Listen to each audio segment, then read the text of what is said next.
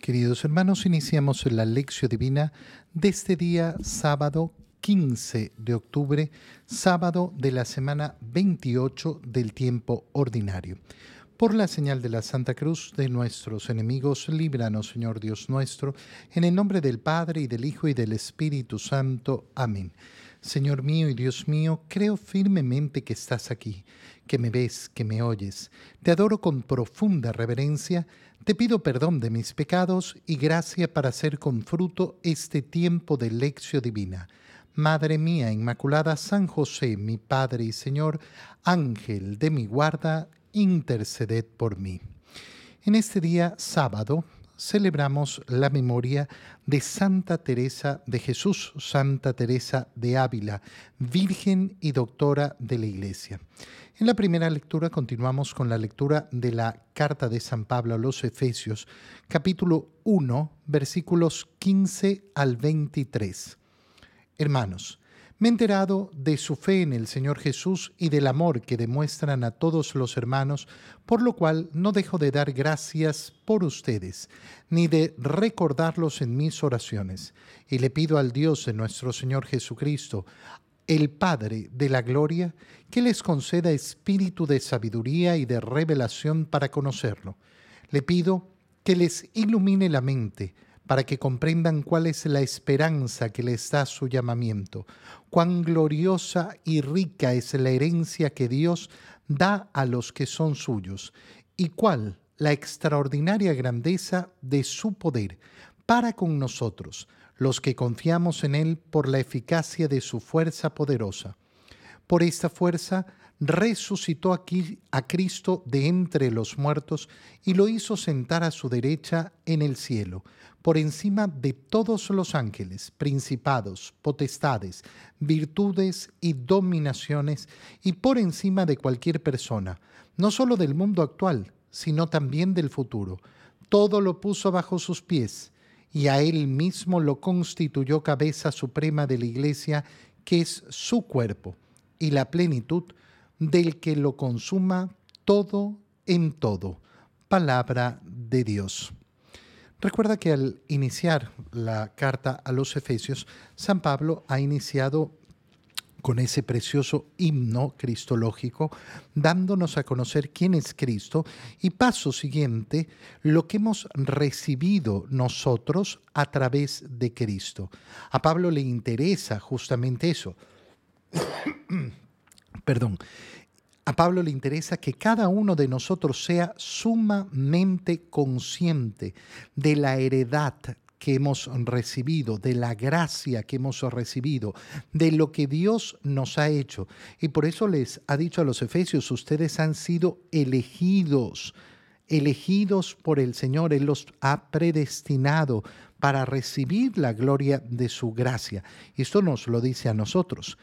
Y entonces, ahora al continuar eh, eh, este primer capítulo de la carta a los Efesios, San Pablo les dice, me he enterado de su fe en el Señor Jesús y del amor que demuestran a todos los hermanos.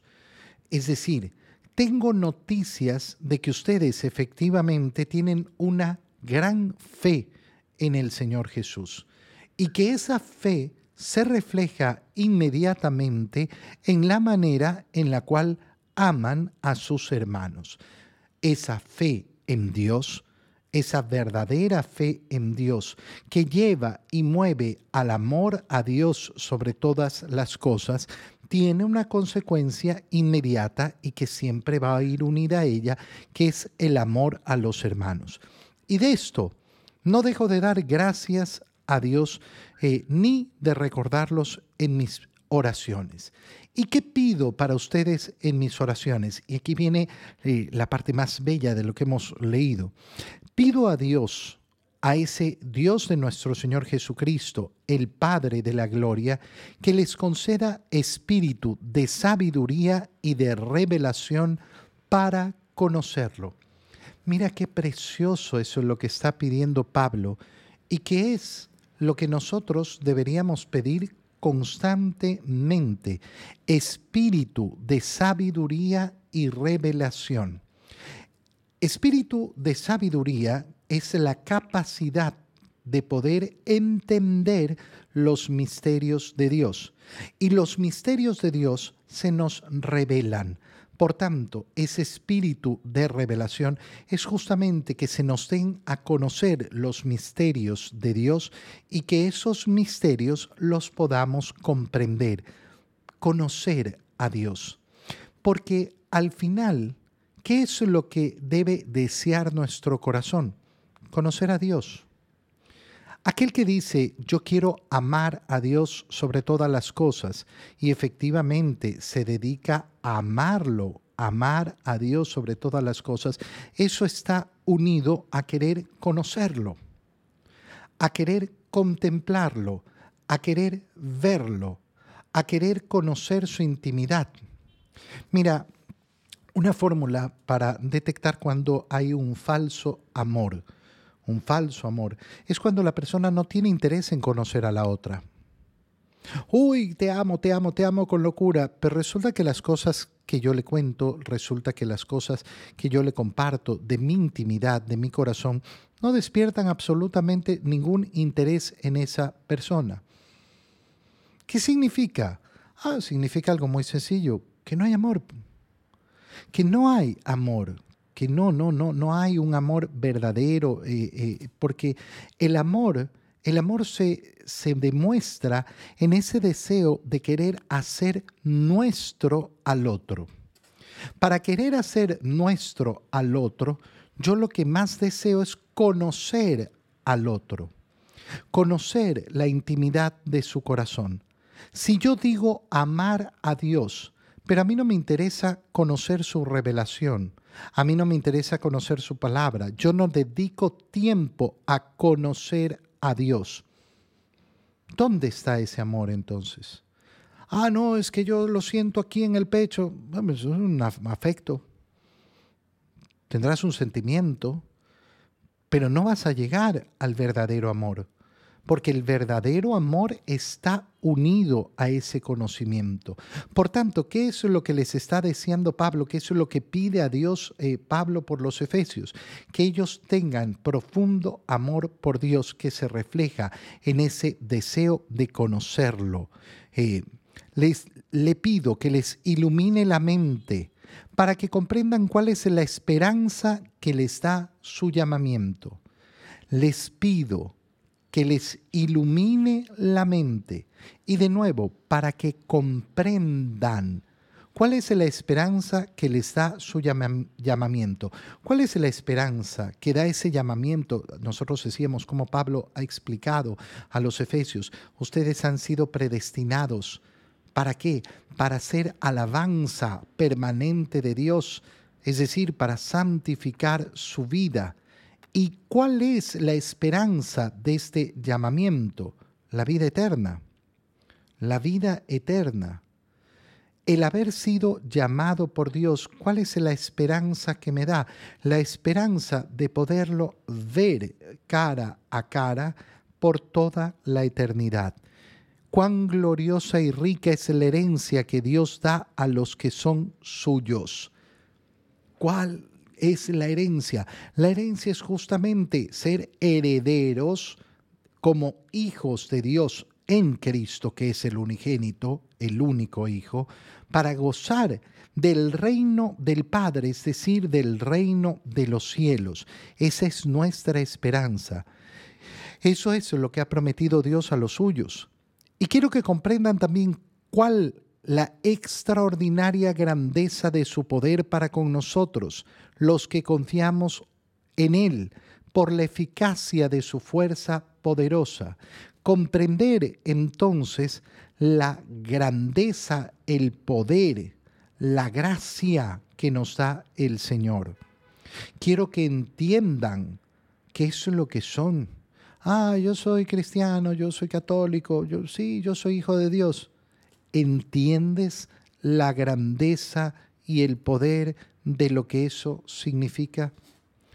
Son muchos, te aseguro, los, los que no lo comprenden, los que ni siquiera reflexionan nunca sobre esta grandeza.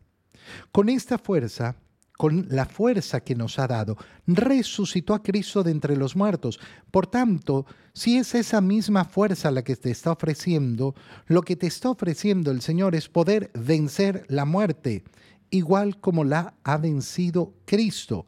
Y lo hizo sentar a su derecha en el cielo, por encima de todos los ángeles, principados, potestades, virtudes y dominaciones, por encima de cualquier persona no solo del mundo actual, sino también del futuro, todo lo ha puesto bajo sus pies y a él mismo lo constituyó cabeza suprema de la iglesia, que es su cuerpo y la plenitud del que lo consuma todo en todo.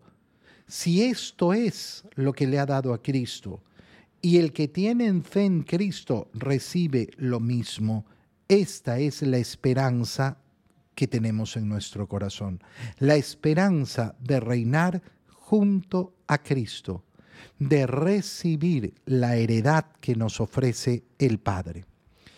En el Evangelio, leemos el Evangelio de San Lucas, continuamos con el Evangelio de San Lucas, leemos el capítulo 12, versículos 8 al 12.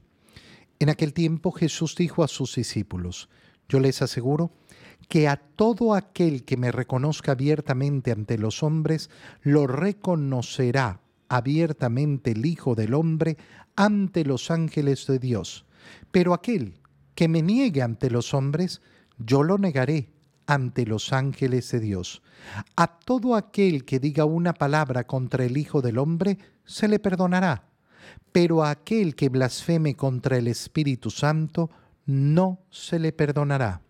Cuando los lleven a las sinagogas y ante los jueces y autoridades, no se preocupen de cómo se van a defender o qué van a decir porque el Espíritu Santo les enseñará en aquel momento lo que convenga decir. Palabra del Señor. Recordamos que ayer hemos iniciado la lectura del capítulo 12, donde eh, en el Evangelio de San Lucas se nos presenta a Jesús seguido por una enorme muchedumbre, alrededor de una gran muchedumbre, y el Señor comienza un discurso hacia sus discípulos diciéndoles, tengan cuidado, Cuidado con la levadura de los fariseos, es decir, cuidado con la hipocresía. Cuidado con la hipocresía porque nada va a quedar en secreto, todo se va a saber. Y por tanto, ustedes no anden preocupados por el juicio del mundo. Preocúpense y teman el juicio de aquel que los puede enviar al infierno, al lugar de castigo. Y siguiendo con esta, eh, con esta línea, el Señor comienza, eh, comienza a decirle o continúa diciéndole a los discípulos, yo les aseguro que todo aquel que me reconozca abiertamente ante los hombres, los reconocerá abiertamente el Hijo del Hombre ante los ángeles de Dios. En esa línea, no se preocupen hasta el último cabello de su cabeza está contado por su Padre. Él los cuida. No se preocupen por lo que les va a pasar. Ustedes reconozcanme abiertamente. No tengan temor ante el mundo. Si ustedes me reconocen abiertamente ante el mundo, yo los voy a reconocer delante de los ángeles de Dios. Es decir, los voy a reconocer delante de Dios. Pero si no lo hacen, si en cambio eh, me niegan ante los hombres, yo también los voy a negar delante de los ángeles de Dios, es decir, delante de Dios. ¿Qué es lo que significa esto? Significa que aquel que efectivamente da su testimonio de Cristo y habla abiertamente de Cristo al mundo, bueno, Cristo va a hablar abiertamente, sí, Padre mío, sí, ángeles de Dios, este por más que fue acusado, por más que fue maltratado, por más que recibió injusticias en el mundo, éste habló abiertamente de mí. Pero si yo en cambio me avergüenzo, si yo en cambio ando mirando, ay, es que qué van a decir, es que, que no sé qué, es que no sé cuánto, mejor me quedo callado. Bueno, yo también, dice el Señor. Eh, ¿Conoces ese? No, no lo conozco. Qué, hermoso es pensar, ¿no? Llegar el día de nuestra muerte y escuchar al Señor dando testimonio. Sí, Padre mío, usted ha cometido muchos pecados, muchos, muchos pecados, pero habló abiertamente de mí, no tuvo vergüenza. Siempre, siempre sostuvo eh, el nombre del Señor. Pero en cambio, qué terrible lo contrario. llegar al día de tu muerte y escuchar que el Señor es, no lo conozco, no lo conozco, nunca habló de mí abiertamente. Y fíjate en esta expresión, abiertamente. ¿Por qué es importante? Porque lamentablemente mm, muchas veces andamos en nuestro mundo con esa idea de, ay sí, pero mejor no hablar directamente, mejor no decir las cosas de frente, ah, mejor hay que zambullirse y meter eh, por ahí eh, la moral y, hablar de los valores y hablar... El Señor quiere que hables abiertamente de Él, que hables abiertamente de Él.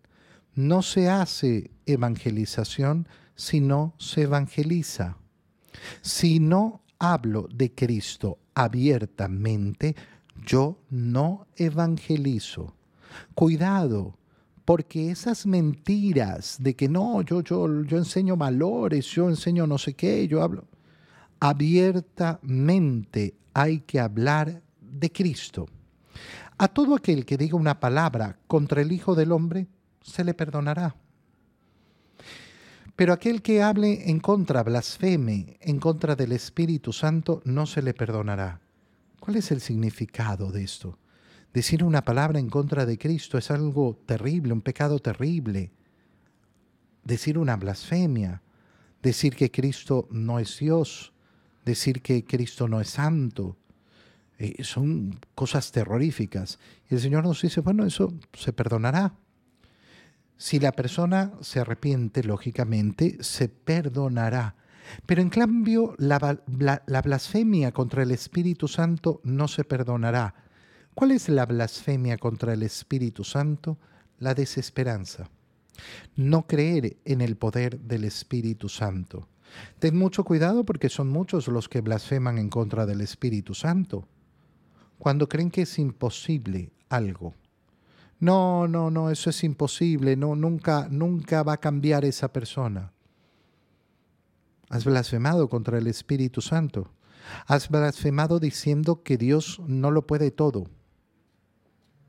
Mira con la facilidad con la que una persona puede estar blasfemando contra el Espíritu Santo no creer verdaderamente en el Dios que todo lo puede. Si yo no creo en el Dios que todo lo puedo, pues no voy a ser perdonado. ¿Y por qué no voy a ser perdonado? Porque al final del día no creo en el perdón. No creo en el perdón. Es como aquella persona que dice, no, no, yo he hecho tanto mal que Dios no, no, no me va a perdonar nunca. Y por eso nunca pide perdón porque se ha convencido a sí mismo que no, no, no, Dios no me va a perdonar a mí, terrible, con mis pecados. Y entonces nunca va a pedir perdón. Pero resulta que el Señor está dispuesto a perdonar y a perdonar todo, pero que es a lo que tenemos que estar dispuestos nosotros, a pedir perdón. La blasfemia contra el Espíritu Santo, por eso es la desesperanza no tener la esperanza puesta en la gracia, en, el poder, en la gloria de Dios. Cuando los lleven a las sinagogas ante los jueces, autoridades, no se preocupen. No se preocupen cuando los acuse el mundo. Dos mil años vienen acusándonos de todo. Y siempre vamos a escuchar en el mundo como, ah, los cristianos son unos tontos, los católicos son unos tontos, eh, son unos... Eh, y claro, lo que nos está diciendo el Señor, tranquilos, eso va a pasar. Eso va a pasar, pero ustedes no se preocupen, no se preocupen de cómo se van a defender o qué van a decir. Abran su corazón al Espíritu Santo porque Él les enseñará en aquel momento lo que les convenga decir. Él, Él es el que obrará. Y entonces, claro, aquel que no cree en la fuerza del Espíritu Santo, aquel que blasfema contra el Espíritu Santo, no va a tener la confianza de la acción del Espíritu Santo. Y por eso siempre va a estar preocupado, es que no puedo, es que yo, yo no puedo, yo no puedo, yo no puedo, yo no puedo. Y entonces nunca voy a dejar al Espíritu Santo obrar en mí. Te doy gracias, Dios mío, por los buenos propósitos, afectos e inspiraciones que me has comunicado en este tiempo de lección divina. Te pido ayuda para ponerlos por obra. Madre mía Inmaculada, San José, mi Padre y Señor, Ángel de mi guarda, interceded por mí. María, Madre de la Iglesia, ruega por nosotros. Queridos hermanos, un feliz día para todos.